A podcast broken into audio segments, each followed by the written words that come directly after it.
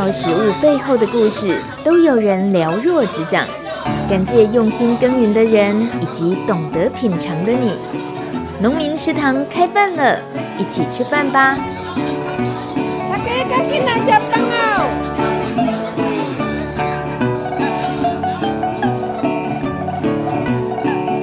欢迎收听《农民食堂开饭了》，我是大米。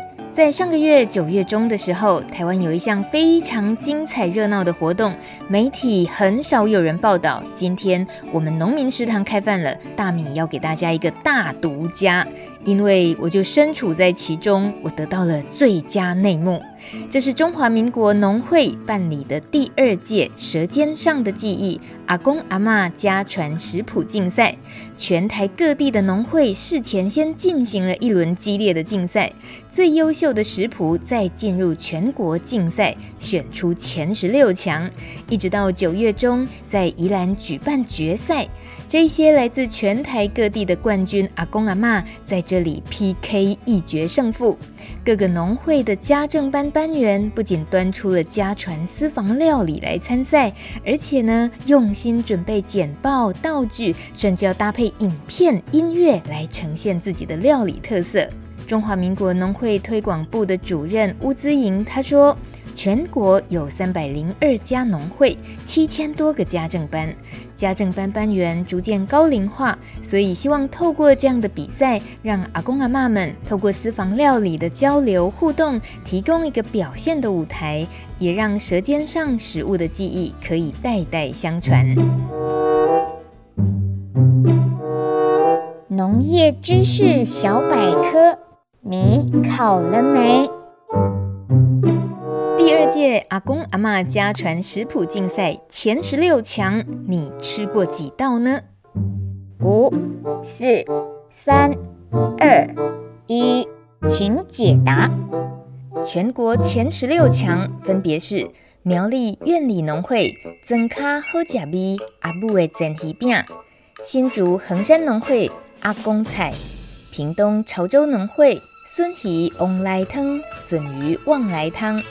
新北莺歌农会好天爱春好来牛咸当归，嘉义溪口农会嘉义薄荷鸡，花莲富里农会客家农村割稻饭冬瓜风，彰化社头农会的酱笋鱼，还有台中后里农会苦尽甘来的苦瓜料理，再来是新竹市农会苏香鸡海口人的挂猪仔饭，食五顿的点心。乌糖水泡白饭，接着南投草屯农会阿母的目屎菜脯鸡汤，桃园龟山农会阿嬷秀福的滋味黄豆渣煎饼，台东太麻里农会排湾族的猪血肠，台南柳营农会食好米幸福的滋味米苔目，云林斗南农会五柳鸡，宜兰圆山农会。古早味料理做饼，最后是高雄紫关农会阿公的孙仔跟鸟阿妈。听完后，是不是你跟我一样，每一道都想品尝？而认真算一算，我才吃过其中的三四道而已。你呢？关于这么激烈的竞赛是如何进行的，我有亲眼目睹。阿公阿嬷们十分钟内要将自家的食谱连说带演的，还要顾及起承转合、时间控场等等，这样的才华堪比走上 TED TED 演讲的讲台耶！这一次我能够受邀担任评审，坐在海景第一排，呃，不是，坐在舞台最前面，看到这么多精彩的竞赛表演，实在太荣幸了。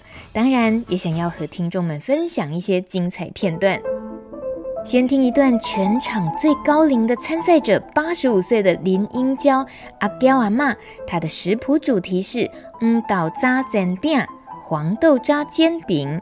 我是阿娇，我今年八十六岁，出生在云林县七东乡的庄卡，交通非常不方便，生活嘛不介富裕，你当时食的食物拢爱靠家己种作，你当时有种稻啊、番薯、土豆、蔬菜，豆仔类等等。足济足济项啦，其中上值咧讲的是黄豆哦，黄豆会用做豆奶、豆腐、搁豆乳。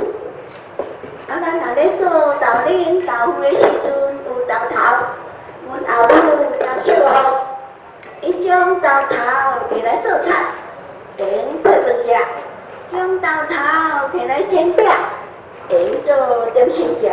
咸的甜的拢超好食哦，尤其是甜的啦，是阮细汉的时阵上好食的点心哦。会记哩细汉的时阵，阮阿母常讲，食黄豆甲食肉共款营养。伊当时无了解，年年都是豆啊，乃是肉啦。刚刚我大汉才知影，原来我家内底有足丰富丰富的蛋白质。总共十分钟的食谱分享，毫无冷场，还搭配另外两位演员演出情境剧。阿娇阿嬷 hold 住全场，还把农会推广的新鲜、安全、非机改的国产黄豆加工制品介绍得淋漓尽致。果然，桃园龟山区农会的食谱分享最后获得第三名的好成绩。这第二届的阿公阿嬷家传食谱竞赛竞争好激烈啊！获得第三名季军的有另一位得奖者，是新竹市农会戴锦鸾阿嬷的食谱黑糖水泡白饭、乌糖水泡白饭。我今晚若想着阮阿嬷传予我的好滋味吼，我甲你讲，我连喘气都会甜，就是这种感觉。这是这摆得到第三名的新德市农会代表阿鸾姐姐讲的一句，使人印象真深的话。咱过来听一段伊比赛时阵真精彩的内容。阮阿公常常讲起，毋惊七个挂鬼，上惊五个借水。伊讲梅雨天若咧上大水，伫我是淹到半死，纯粹人挂有嘛毋成哩。阿公讲好天就爱传雨来。咱着赶去建安寺树大枝，树枝偌好当做米，会使做好料理。歹年冬，咱着树枝安枝摕来甲，若收成好，清米饭互你食甲饱。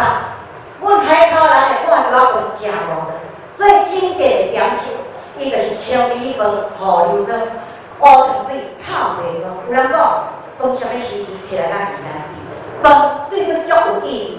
为啥物人讲？食饭是皇帝大，因为饭高档。你若食饭，你才会头轻白白。做事人，伊爱拼，伊爱操，伊嘛爱食饭。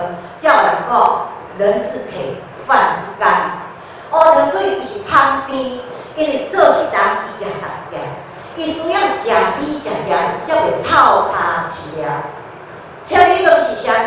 清米饭是白米，无加任何物件，伊叫做清米饭。河流真是饭咧煮，伊咧补，伊咧按咧收束的时阵，咧补充一层一层，所以伊叫做河流春。啊，若讲着乌糖水，春耕的时，伊是丈夫煮乌山。阮阿嬷讲哦，伊讲春寒是好拿蛇，冬寒好是蛇。若食着一碗乌糖水配白饭，亲像咧食珍珠配淡水，较补充体力，暖胃搁较寒。所以讲，乌糖水伊是甘泉，任何人来食了会温暖在心肝。啊，若冬瓜煮乌沙，冬瓜伊甘味消暑搁去味，伊清香甜，冰冰凉凉，乌乌像咖喱，大人囡仔拢喜欢，大家食了心花开。乌糖水泡白饭，伊是甜搁 Q，所以嘛是讲饭的巧克力。这位阿鸾姐姐全程用流畅的台语顺口溜描述黑糖水泡白饭这一道食谱技艺和她背后的成长经历，想到弟妹断奶的不平等待遇，讲到农村的重男轻女、家境困难、父母为了一家温饱所付出的辛苦历程，都透过她押韵的文本生动的表达，让一道食谱就像一场电影一样展开在大家的眼前。比赛结束后，我忍不住小小访问阿鸾姐姐，想要更认识这位这么有才华的女性，就从大家耳熟能详的台语俗语“吃饭皇帝大，吃饭皇帝大”开始吧。在生活当中，常常听到讲食饭皇帝大，啊，你就感觉讲食饭皇帝大是讲我咧食饭足大，你莫来甲我吵。但是我家己的思维，我的想法，为啥伊讲食饭皇帝大？伊若毋讲食馒头皇帝大，食面皇帝大，爱食米粉皇帝大，伊偏偏要讲食饭皇帝大。那这个米食，你知，这个米是确实确实，咱迄个农业社会是最珍贵、最珍贵的东西。我我在内容说的，我一天的工资是七块钱，迄是真实的，我无黑白讲，因为我一工赚七块，迄阵啊白米的米价一斤是两块半，我一工赚无三斤的米呢。所以讲，迄阵啊，你甲看，迄个物资，伊个米的米价是毋是敢若珍珠，是毋是敢若钻石，比啥物较贵啊？啊！你即卖人凊彩要趁讲一工要趁十斤米就足容易啊，哪有可能讲敢那趁三斤米？所以讲毋知讲米是珍珠。所以会当食着米，就是皇帝大，着对啊，意思是安尼。对啊，你讲我食饭皇帝大，伊你会使甲解释，因咱毋去讲食馒头爱食米粉，我食饭皇帝大，伊高档，皇帝是高高在上，伊是高档，这个解释。啊，所以讲你若无食饭，你就是会讨厌吧？因因为伊是咱的迄个。咱生理上最需要的一些那个来源，嗯、一个活力，一个精神，一个那个什么的来源。嗯、所以我一直甲讲，饭就是咱的灵魂甲精神。啊，你无饭，你无食饭，啥物？为什么人会搁讲？人搁讲一句话：人是铁，饭是钢。伊那毋讲馒头是钢，或是米粉是钢，伊偏偏讲人是铁，饭是钢。嗯、那很显然，人家用这个来比喻的话，那个饭是非常珍贵的东西，嗯、是这样子来的。啊，阮姐姐，佮讲到农家古早呢重男轻女这个代志，我感觉迄嘛做心酸啊，毋过嘛是做做实在的问题，你都讲出做侪人的心声就对啊。我甲你讲，我是避重就轻的说，我还不敢说最最真实那一块。你讲看麦，我跟你说哈，其实我最小的妹妹哈，阿嬷跟妈妈是很急于要把她送给人家，而且对方是没生小孩，他们认为说对方会疼我妹妹。但是我那个是傻傻笨笨的，因为我凭良心跟你讲，我两个弟弟还有一个最小的妹妹，她只要断奶的时候，我妈不管了，就全部丢给我。我是一个小妈妈，那为什么我说我妹妹要吃地瓜，她断奶？因为我妈不理她，她怎么哭她不理，啊，哭三天她也累了，我就三更半夜到那个大灶要煮好低价，会一袋一袋黑，我就挖那个温温的起来喂她，啊，她哭三天也累，啊，吃地瓜。啊就睡着了啊，隔天他适应了，我就开始一直喂他吃地瓜。但是我弟弟就不是了，妈妈不会拿三角五角叫你到那个干妈店去买一袋果啊，现在个吃啊，是不同待遇。这个还好，那重点来的是妹妹要送给人家，我真的把它藏起来。我是真的把它藏起来，我藏到哪里你知道吗？藏到我一公哦，他在港 Q 哦所以在在捡骨的，啊，他捡骨回来要整理了，不是要洗嘛，要晒嘛，才能放到那个骨瓮里面。啊，他有一个草寮在那边，就经常在那边是算他的工作室。啊，他经常在那边工作。那我的想法是说，躲在那边，第一人家比较看不到；躲在那边，如果说万一下雨还可以躲雨。所以说我把我我就跟妹妹去躲到那边去。你当初几岁啊？妹妹几岁？我这个妹妹是属猪，我属蛇，她差好几岁。嗯、其实我人生哦，打得最苦的就是那一次被我妈打得最惨。她、哦、我拿那个藤那那个钉钉啊，你知道？嗯、因为她笑，一直给她笑。嗯、当下没有哭出来，只是知道痛，没有哭出来。因为我是想说，我妹妹没有被人家带走就好。我不，但是哈、哦，隔天早上。我那个舅公哦，真的很讨厌，让我哭的半死。我本来就不会哭就好了，对不对？结公去拿一个那个那那第二天的油锅，你知道吗？哈，他去帮我擦药。嗯。他就看到我在又又是到那个草寮，他帮我这样擦药。但。擦药我就哭了。我说我说为什么昨天妈妈在打我的时候，我昨天晚上在打我没有哭，舅公在帮我擦药，我才哭出来，说原来是那么痛。好，我来。结公也是有帮忙，平常心讲，结公有帮忙说话。他说：“说我妈妈说，你两个大人哦，实在叫唔捌代志的。你安尼拍大拍水，大口水啊提，对不对吼？我我的舅公讲到一个重点，他说：你两个拢讲囡仔要好人，囡仔老爸都无伫厝，你凭什么理由？你讲要好人就好人。舅公那个时候下重话，他说：如果你要给他，一定要经过我爸爸同意，不能说。”我我阿妈跟我妈说要送人就叫到那，所以结婚那个时候也是真的，他关键性说那一句话没有被送走。嗯，所以妹妹都安尼大汉知影这件代志了。知道啊，那你不知道，就是就会这样子，很好了，没关系了，反正我只是说，我跟你说了，我就是很可能是。这样子，有时候说到真的还是会哭。不过我很好，我不是哭就是不好。哭对我来讲，也许我我我也是一种发泄啦，也不不代表说我现在流眼泪或是在难过掉眼泪就代表不好，不是。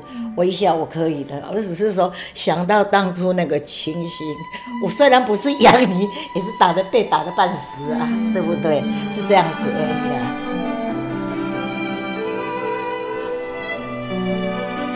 了两位季军得奖者，再来要介绍获得亚军的也有两位，一位是云林县斗南镇农会的碱粉阿嬷，她带来的食谱是五柳鸡。这条袂歹呢，吼，安尼只碗摕来就甲吐起来，就甲较较咧油重啊，剩的老一罐好去了，不健康，吼，咱这个吼，这香菇丝吼，咱就甲卤落哟，卤落个葱香青香哇，青香。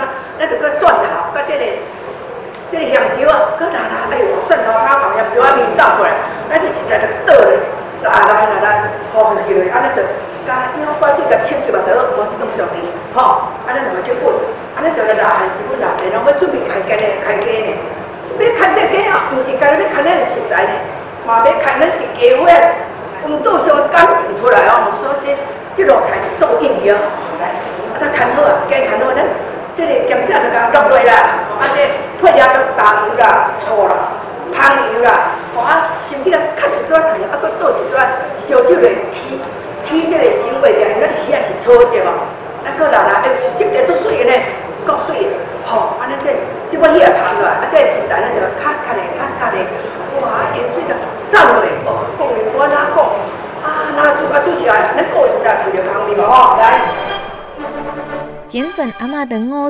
食谱分享获得满堂彩，大家不止被他的故事打动，也被他可爱的演出，一下子演媳妇，一下子演婆婆，喜怒哀乐丰富的情绪表演，一会儿被逗笑，一会儿又跟着悲伤。这一道五柳鸡让他从二十几岁煮到八十一岁，还会继续传承下去。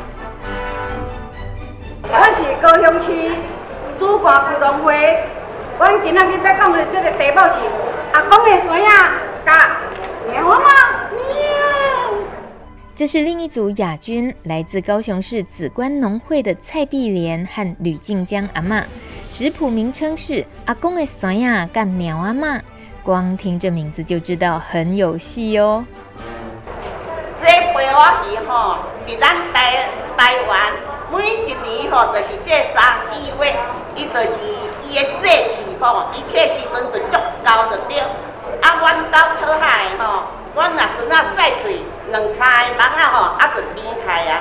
啊，你若抓伊无着呢，这就节气若过吼，伊就翻头甲收倒转去，再见拜拜，明年较再来。阿嬷，嘿，啊，阮老母啊，昨煮迄个沙白鱼母，互你鱼汤，互你食，你食着安怎？足好食，气味足好诶。哦，我老母啊，拢学开安尼，我嘛拢会晓煮安尼。对，下工看我煮互你食，吼。好好。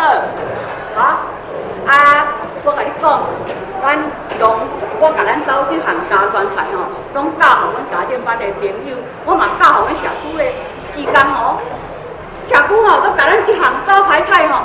佮提起吼，做因的请人客，一路拢妇人来，也是请人客，拢用咱这项菜。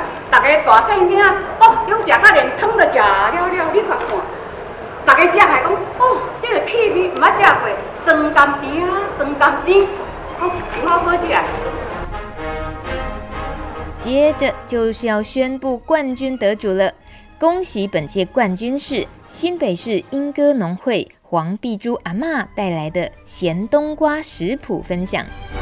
各位咱农会好朋友，大家好，我是新北市永和区农会家政班班员碧珠。啊，今仔日来操作电脑，这是我的孙陈思健。阮真欢喜有这个机会来甲大家分享着阮家的手路菜，是咸冬瓜，是咱早早味的咸冬瓜，咱早早。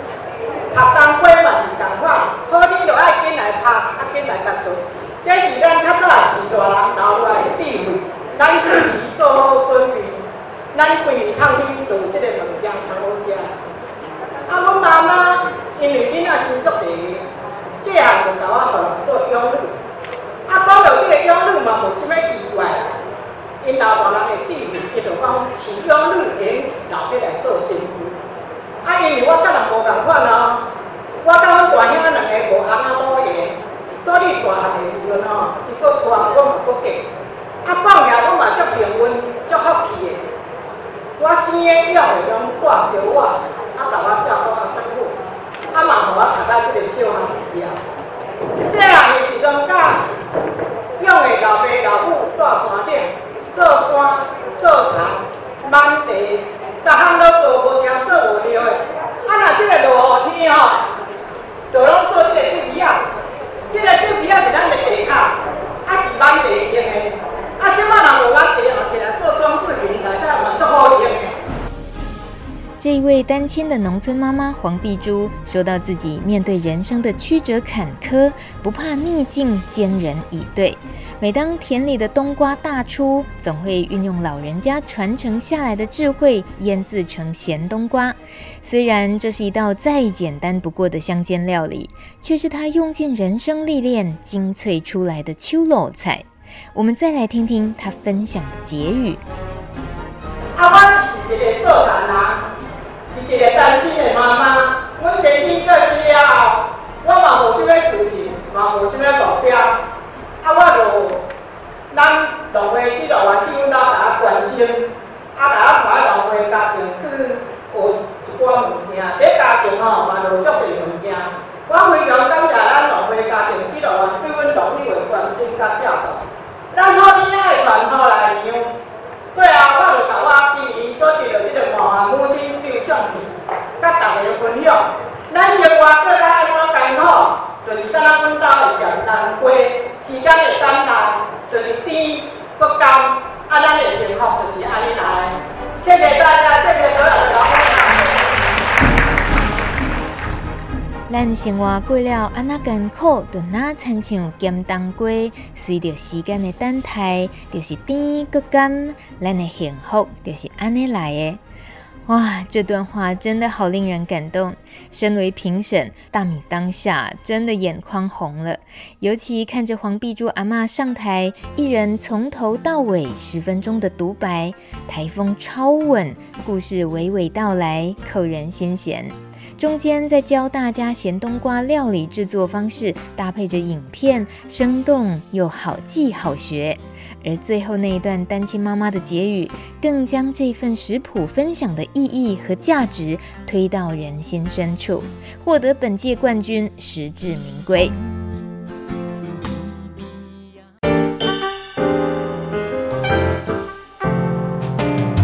Open your mind，就爱教育在收听的是《农民食堂》开饭了。今晚的餐桌菜色真是前所未见的澎湃，不是板的千郎 K 那样的澎湃哦，而是我们就身在第二届阿公阿嬷家传食谱竞赛的现场。当一整天紧张的竞赛活动结束后，晚上大家一起在宜兰东山乡的三富农场过夜，让山林间的青蛙虫鸣疏解紧绷的心神，享受幽静的片刻。但是。大米认为这时间正好是突袭主办单位的最佳时机，于是我去敲了主办人的房门。他是中华民国农会推广主任乌兹颖，想听听看这么棒的活动，怎么我们以前都不知道呢？这种借由农村阿嬷阿公们找寻家中记忆，挖掘台湾各角落家传菜的饮食故事，能够让食物不再只是食物，让味觉的记忆也兼具有传承的意义。那就先请巫主任谈谈当初企划的动机吧。当初也是因为这一群阿公阿妈可能有一天会就消失了，不久的将来，那我们希望透过这个机会，把他们记忆当中食物的味道保留起来啊。可是怎么会有想到是呃今年第二届嘛？是怎么样有第一届觉得应该这样办的那个想法？应该是说农会里面辅导这个高龄班的部分，其实从八十二年开始。对，八十二年开始，因为农村其实高龄化的程度会比一般都会型的地地区会高一点嘛。那其实高龄班辅导在农会里面其实很早，比现在所谓长照二点零可能更早。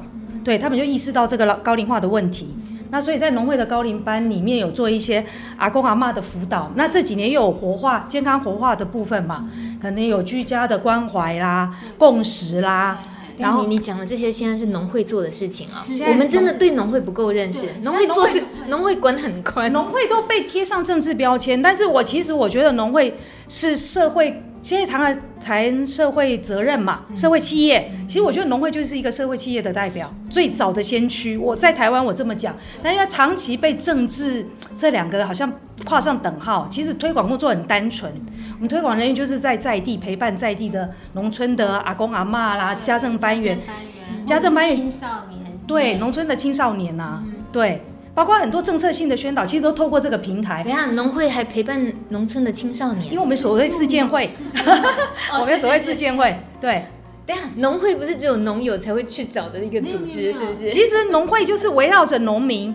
农民是生产的部分嘛，哈、嗯，所以他会去找农会，可能他有生产技术啦，技术啦，或者是他有资材的需要，或是有资金的需要，他就会去找农会。嗯、但是他的家人，农会也同样关心，所以有农村妇女啊，还有青少年啊，然后后来我们还照顾老人，所以就是从八十二年开始，我们还有高龄者的生活改善，嗯、对，就是这样。这个帮我们补枪啊，不是啊，补充的 补充的这位是，呃，我是高雄市农会陈明君，嘿，然后农会里面的负责，呃，我是负责家政推广，嘿，分很多哦，不同就是来随便说一下农会总共分什么？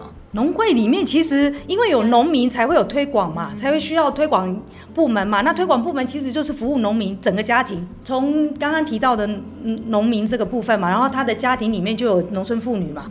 呃，比如说这些农夫高龄之后，然后或者家政班员年纪渐长之后，开始我们就服务的需求嘛。那农会参与这一块，然后农村青少年早期在就是在农村里面，他们学习的机会并不多。那农会可能是他学习的一个管道，所以有所谓的四建会啦。嗯，哎，是四十一年的时候开始在农会里面。四十一年，对，就是呃蒋蒋梦麟。博士他引进，就是从美国引进这个事件会，对，嗯、那一直到现在，嗯嗯嗯，所以是。围绕着农民而延伸整个开来的，你说的像一个社会企业这样子的组织来讲，那我们今天的这个阿公阿妈家传食谱，这个其实他用竞赛的方式，他就多了很多刺激感，还有隆重的感觉。所以那时候又是怎么想？因为哎，你们今年规定的很硬哎，一定要六十五岁以上。我想说，全国全部都跑来宜兰参加，然后六十五岁以上有一些高龄八十几，你都是被。规定个这严的对了哈，因为比赛哦，我觉得推广人员很认真呐。比赛对他们来讲哈，他们好像每个人都要得第一吧。但是对我们主办单位来讲，其实当初的出发点很单纯呐，我们就觉得全国的阿公阿妈来这边，来自东西南北嘛哈，靠山靠海来这边交流。那我们也知道哎，在地的食材各有不同嘛，那这透过这个机会来交朋友，所以是透过中华民国中华民国农会。中华民国农会，然后哦，对不起哦，我自己做农村广播，关心农农村农业议题也五年了，我对这个单位很陌生哎，可以帮我介绍一下吗？是一个什么单位？农农会目前在台湾来讲是三级制啦，就是最上层就是中华民国农会嘛，那各县市就有县市农会，那基层就有基层农会，所以全国有三百零二家农会，对，你们是最高指导单位，对，但是彼此又是各自独立经营。对，组织设计上面啦，但是我们很多业务都是要靠三级农会共同来完成呐。那我有点好奇，人家地方的农会都有自己的农产跟农民，那你们的农民在哪里？我们的农民会员大概三级农会县市跟全国农会的部分就没有直属直接辅导农民，但是有一些譬如说政策性的计划，嘿，还是说三级农会，譬如说我们是推广部门嘛，三级农会的推广人员训练这个部分，我们就会一起。一起动，其实就是一个学习型组织的概念呐，大家互相学习交流。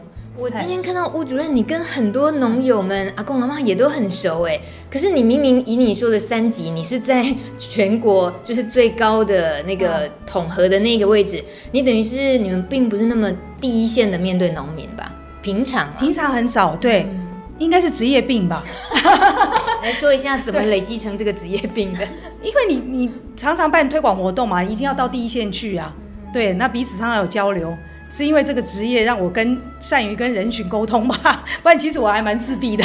哎，你这个对，嗯、呃，在农会的工作就得要做，就是尤其你专门推广的这件事情，这已经做了几年？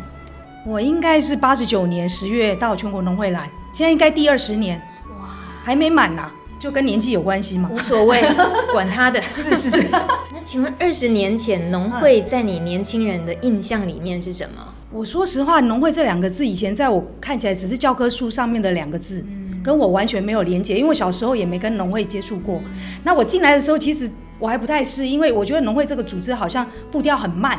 嗯、可是久了之后，发现它有存在的价值啦，因为它毕竟是在第一线，可以跟农民做接触，而且三百零二家农会的这个组织很绵密，政策性的议题或政策性的计划要执行，其实不用委很多单位，嗯、你只要农会。其实三级农会的连结很强，你要政政策的指令只要清楚，其实我觉得农会都很乐意配合。对，你说节奏慢，我从你这里一点都感觉不出来，我就是觉得很快的。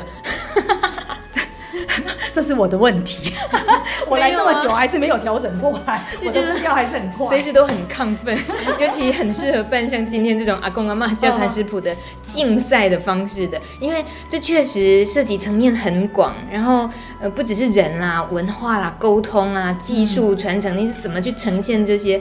已经办到第二届，所以呃今年又这样子办了第二届，跟第一届去年这样经验累积下来，这样子的活动会。嗯，目前你有什么看法？我是觉得这个经这个部分应该是继续的话，可以不断累积。比如说我们第一年有十六个故事嘛，那今年又另外十六个。那如果累积多一点，也许我们可以出书。对，因为我现在谈在谈食农教育嘛，那我是觉得应该，譬如说政府推很多的标章啦，三张一 Q 啦，认识这些标章，其实我觉得直接带农民。带消费者到一线去认识农民，信任农民，有情感的连接，他也知道在地人怎么吃这个食材。我觉得这才是最实际的。你一直灌输大家这个三张一 Q 什么食农教育，我觉得那只是一个议题，而真正要落实到基层，我觉得要带跟消费者沟通，要一定要到现场去了，到农村的现场去。因为我看见了，他不只能出书，我今天甚至于觉得他应该做直播，甚至于每一组阿公阿嬷都应该做成节目。是是是，他们真的太优秀了。那有机会跟他每个剧本都，我都想，天哪，这是多么棒的，就超越了我们一直以来很习惯看的一些乡土剧。他们的人生的故事的那些精彩，跟他们都还能言善道的时候，我们如果有个有个舞台给他们，对。舞台，我觉得那真的提供一个舞台。我觉得搭舞台是很重要的，而且他们，我觉得透过这个这个活动啦，因为现在第二届了，我觉得那种饮食文化的传承也很重要。就是比如说像有拿我们高雄来说好了，他们今天就是讲那个酸鸭车，酸鸭车跟那个那个是那个飞鱼哦，本来是飞鱼，但是现在飞鱼比较少，所以他们就用石目鱼。那我觉得从芒果摘下来，做成那些芒果青，然后再到它跟鱼在一起做成一道菜，然后而且这道菜是他们家传，他们印象很深刻、很家传的这个料理，我就觉得这个其实有一些饮食的文化在里面。好，以前没有冰箱嘛，那怎么样把这些东西保存下来？这个也是老就是。先人的智慧，那我觉得可以透过这个活动啊，去学到很多很多前人的智慧，然后知道很多他们吃的东西是什么，每一个。比如说，像今天又有原住民的，好，我们从来不知道他们也吃血肠，我们只知道，我们只知道，呃，韩国人吃这个，但我们不知道原住民原来他们这个还对他们有特别的意义。所以其实我来参加这个活动啊，我觉得我也学到很多东西，对，而且每一组都让我觉得非常感动，真的，就 又互相挖了一些宝回去的感觉，这样子。我还是要感谢一些。有有一个对象，我还是我们还是要特别感谢一下，因为我，会觉得阿公阿嬷其实他出来分享要，就是要谢谢这些推广人员，他们在一线愿意带他们出来比赛，然后另外就是我们今天有简报或影片的部分，其实都是推广人员帮忙的。我所以在一线的推广人员，我们真的要给他们肯定啊。对、欸，你们那些简报真的是太厉害了，就是色香味俱全，就是光是呃平面的，你们就都做的很精致、很精彩。还有道具，对，他们还有做道具，对，我们那个都是家政班员画的，家政班员，那个鱼啊，然后那个瓮啊，那些都是家政班员画的。家政班员是年纪是大概。呃，五十六年次左右。哦，真的，哦，对，对对，他们都很有艺术天分哦。我们这一组，他可能平常就喜欢画一些东西，嗯、对，然后他看我们要参加这个活动，他就觉得蛮有意思的。嗯、然后指导员跟他沟通了之后，他就他就帮他们画这些东西，嗯、嘿，就把他呈现出来，比如说，哦，我们要我们要一个芒果的罐子，然后他就把它画出来，然后要一条飞鱼，然后他就把鱼画出来。对，对对，我真的很严肃慎重的建议吴主任。就是今天的影片一定要一定要公开，好，好，然后就是全程，然后每一每一集的故事可以单独的可以让大家分享，因为很可能他们的家里的孩子孙子没见过阿公阿嬷这个样子啦。对，没错没错，我们也是在想未来，对。对对，就是让他的孙子子女。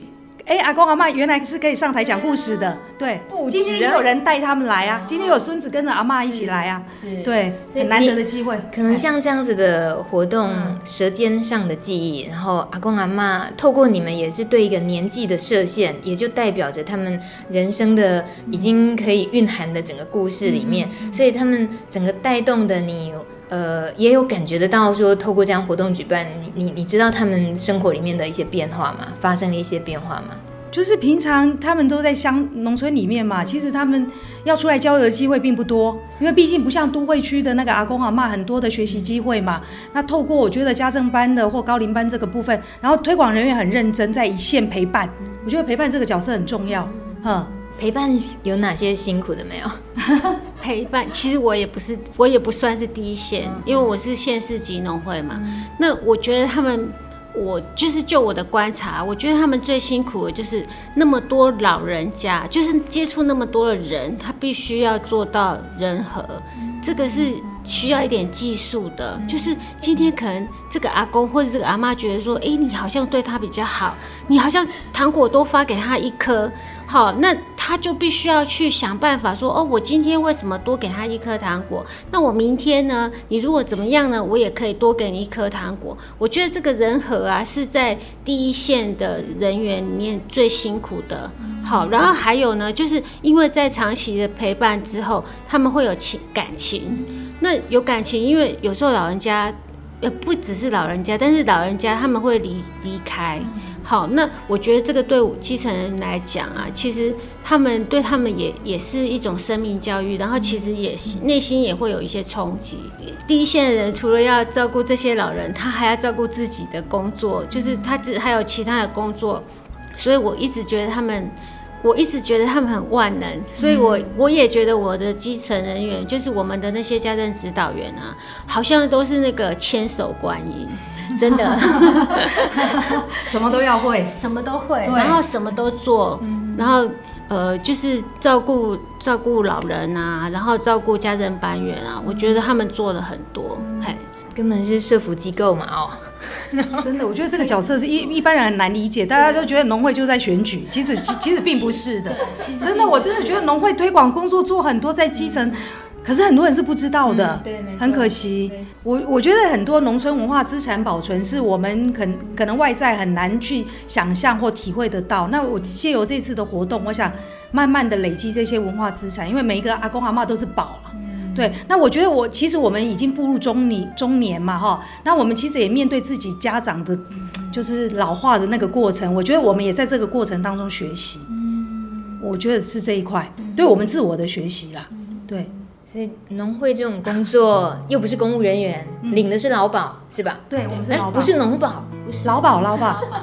所以你们的身份很特别。我们就是一般的人民团体啦，其实很单纯，一般公司员工这样说。对对对，就是可以可以这么定位啦。但是牵涉的是，就是国家第一线土地最重要的农民的的服务工，服务，对。对想要担任这么一场家传食谱竞赛的评审，应该具备什么条件呢？是要对台湾菜有过深入研究，对吧？啊，那绝对不是我的专长。所以主办单位邀请了师大教授陈玉珍老师来当评审。陈玉珍老师今年刚出版一本书，书名就是《台湾菜的文化史》，检视了台湾菜这个概念在百年间如何被定义、被认识与被实践。我们也听听陈老师这一次身为评审的心得。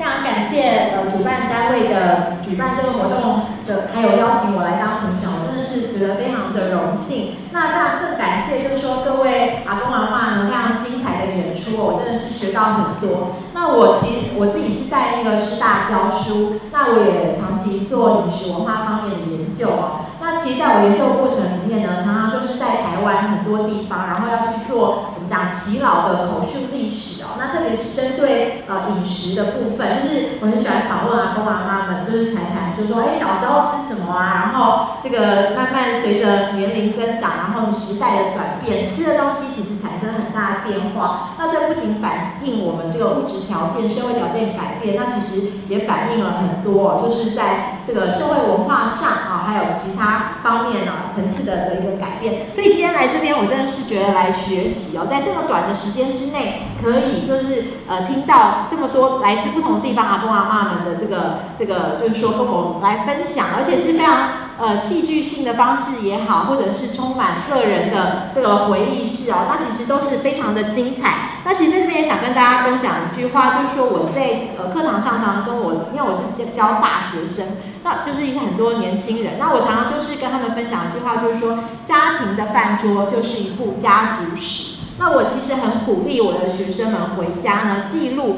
家里面啊，两代、三代甚至四代，好，每一代的家族的长辈，不同的家族成员，他们可能来自不同的地方，他们吃什么？其实你把它整理出来，爬梳起来，就是一个家庭的一个历史，家族的历史。那当然，再放更大来讲呢，就是我们这么多的一个家族史，综合起来，当然就是我们台湾很重要的一个台湾史。所以，其实我自己做这个饮食文化的研究，我非常重视，也那也很。呃，重要的就是这个家族的饮食文化历史的部分，所以在这边呢也非常感谢大家。那所以其实我想，等下不管结果怎么样，真的我昨天是非常的感动哦，就是大家都是最棒的哦，就是每一个组呢，每一组其实都把自己家里面啊，或者是自己这个县市地方上很有特色的食材。那很有特色的故事跟个人的生命结合起来呢，然后把它呈现出来，所以真的都是最棒的。那我想，如果说，因为这毕竟是一个比赛，可能还是会有一些必须要打分数什么，那可能顶多是在呃一些节奏的掌握上啊，或者是是这个呃在故事性，但是这个故事性也未必是戏剧性啦，它可能就是说在你的呈现方式上是不是能够呃更加的动人等等。那但是这个每一组其实真的都都是很棒，所以我希望。大家也是如同主办单位刚刚所说，就不用呃，可能不用执着于这个这个名次啊，是非常棒。那我也很希望，就是说主办单位或者是地方的这个单位呢，也许不一定要用竞技这种比赛的这么紧张刺激的方式，也许可以用某种呃其他方式把它书写下来。我们讲文本化跟知识化啊，就是非常重要。因为其实的确过去这种家里的饮食，它大部分就是口传。那其实大家也知道，就是家里的饮食主要烹饪其实还是以女性为主。那其实更早的年代，很多女性其实是没有书写的，就就是说她们没有上学，没有办法把它书写下来。那但是我们希望现在可以用录音、录影或者是口传记录的方式，把这些都是很珍贵的一个一个资产呢，把它保留下来。那所以这个其实也是，若以历史来讲，我们现在很推、很重视，就是所谓公众的历史。啊，就是大家来写春史，大家都可以写啊。我们地方很重要的的一个历史，那所以要跟大家说，大家在做事情真的是非常有意义的。所以如果停办，我会觉得很可惜啦。那只是说，如果说竞赛太紧张的话，也许可以考虑用其他的方式，或者跟我们学术单位，我们有很多年轻人。派他们去跟大家做口述历史访谈啊，来把各个地方留下记录。那其实也蛮感动，就说其实我们我也发现我们新一代年轻人有蛮多，其实也是蛮有活力，他们也愿意就是说在乡里里面呢去学习一些技艺，好去学习做腌酱瓜啊等等。其实也是有这样的年轻人，也是越来越多，我们是蛮蛮高兴的。好，那这个我想我大概是呃就这个部分呢来呃做一些简单的回馈，那非常感谢大家，谢谢，我就说到这里。看着这场食谱分享竞赛活动，看到了全国各地农会的家政推广人员用心尽力的成为每一道家传食谱分享的最强后盾，让长辈们上台的时候充满自信，散发无比风采。很难想象，这需要多少日子的陪伴成长所培养出来的默契和信任。我们再请高雄市农会家政推广的陈明君谈谈他对食农教育的意涵有什么看法。我我觉得食农教育其实它一直以来就是家政推广在做的事，因为它是我们生活的根本。因为民以食为天嘛，一切都是从吃这件事情开始的。然后吃这件事情一定跟农业有关系，然后跟我们的文化有关系。所以所谓的食农教育，他们现在有所谓食农教育 A、B、C。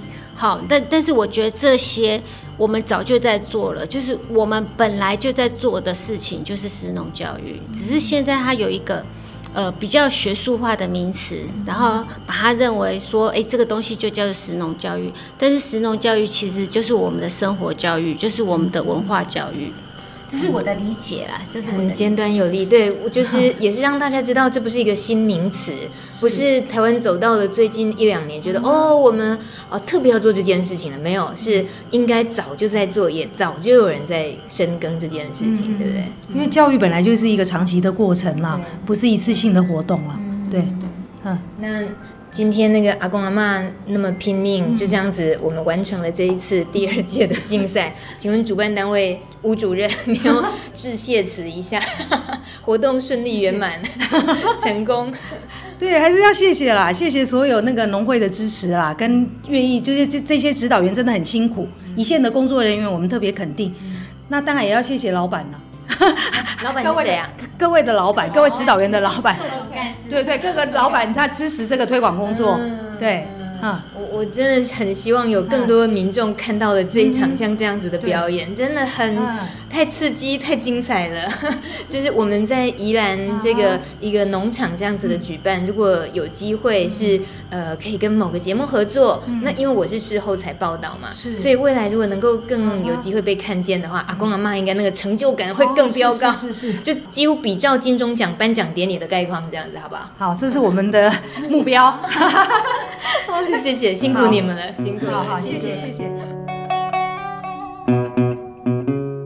第二届《舌尖上的记忆》阿公阿妈家传食谱竞赛圆满落幕了。我不禁想象，这些长辈们回到各自家中，是否有机会跟家人好好分享这次的比赛心情？另一方面，也想象，如果下一次能够提供一个更大的舞台，做更好的影像转播，让长辈们的家传食谱展演被更多亲友以及社会大众看见，那么相信每一道家乡味都可以成为台湾人最骄傲、有自信的台湾味。感谢你的收听，想听重播或是分享，在网络上搜寻“米米之音”播客就可以喽。下礼拜晚上六点空中见，拜拜。